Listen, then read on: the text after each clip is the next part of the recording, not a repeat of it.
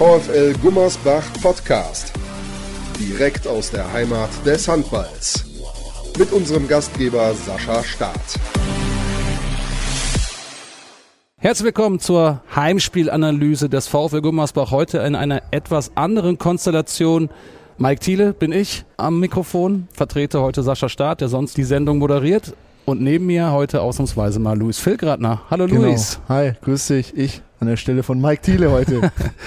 ja, wir tauschen so ein bisschen die Plätze. Wir hatten heute ein Spiel zu kommentieren, der VfL Gummersbach gegen den Wilhelmshavener HV.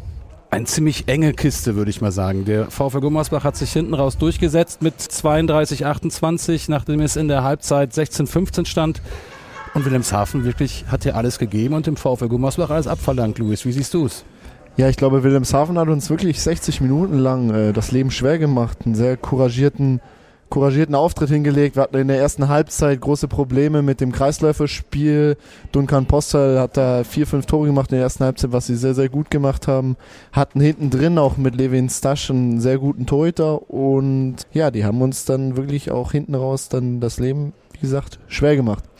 Der VfL Gummersbach kam auch in der ersten Halbzeit nicht so richtig gut ins schnelle Spiel. Man hat dann irgendwann umgestellt nach der, ich würde sagen, 15 Minuten ungefähr auf eine 5-1-Deckung mit Julian Köster wieder vorne vor. Das hat in den ersten Angriffen auch nicht so gut funktioniert. Aber dann hat man sich die Bälle hinten erarbeitet, um vorne eben auch die leichten Tore zu erzielen. Genauso sehe ich das auch. Wir hatten dann Wilhelmshaven hat immer mal wieder ein paar Fehler dann zu viel gemacht in der, in der ja, 45. bis, bis 50. Spielminute, wo wir uns dann haben ein bisschen absetzen können, hatten dann die 5, 6 Tore Vorsprung und haben dann das Spiel nicht mehr aus der Hand gegeben.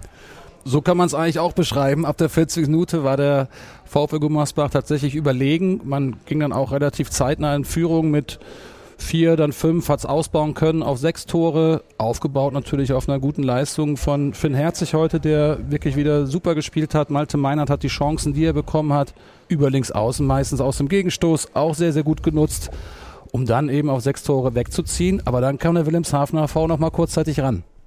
Ja, genau, die haben sich, wie gesagt, nie aufgegeben und wie gesagt, trotzdem Respekt an die Jungs, dass sie das Ding so durchgezogen haben äh, und Glückwunsch an, an, an unsere Jungs mit zwei, für zwei Punkte. Und jetzt steht man eigentlich wie Persil am Himmel. Also VfL Gummersbach hat 18 Punkte geholt aus den letzten Spielen, nachdem es diese Durststrecke gab im Januar nach der WM-Pause, als man wirklich dumme Niederlagen auch hinnehmen musste gegen Fürstenfeldbruck, wahrscheinlich die ärgerlichste, angefangen aber mit Trefagos Waldstadt hier zu Hause, die dann aber auch gezeigt haben, warum sie gewinnen, nämlich mit gegen den HSV Hamburg. Letzte Woche auch gewonnen und heute Nettelstedt liegt hinten gegen Bayer Dormagen. Das würde für den VfL bedeuten, man hat wieder ein wenig Puffer aufbauen können.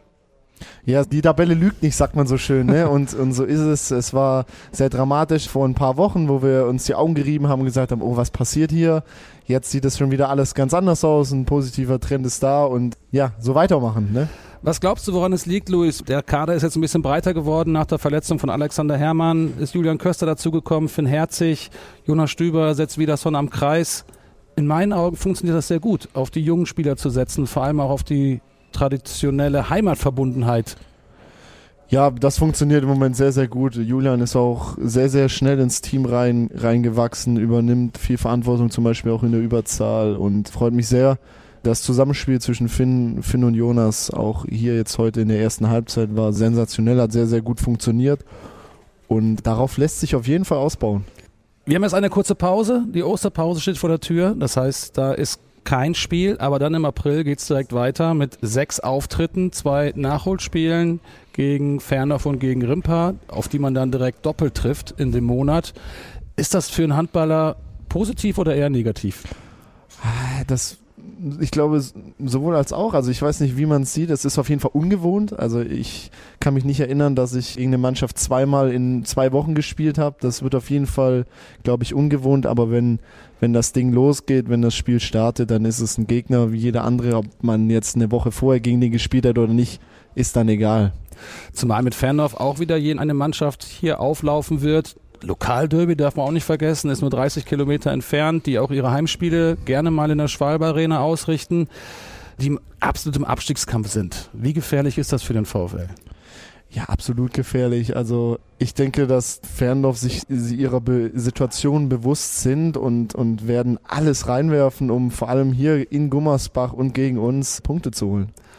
Das sehe ich auch so. Und wir verabschieden uns heute hier aus der Schwalbe Arena und von dieser Heimspielanalyse. Schön, dass Sie zugehört haben. Wir wünschen Ihnen frohe Ostern, drücken dem VfL weiter die Daumen, dass der Aufstieg gelingen wird ins Oberhaus. Freuen uns natürlich erstmal heute, dass wieder gewonnen wurde. Eine Serie ausgebaut mit 8 zu 0 Punkten. Drücken weiterhin die Daumen und bedanken uns bei Luis Filgratner, der heute als Gast bei uns war. Vielen Dank, Luis. Sehr gerne.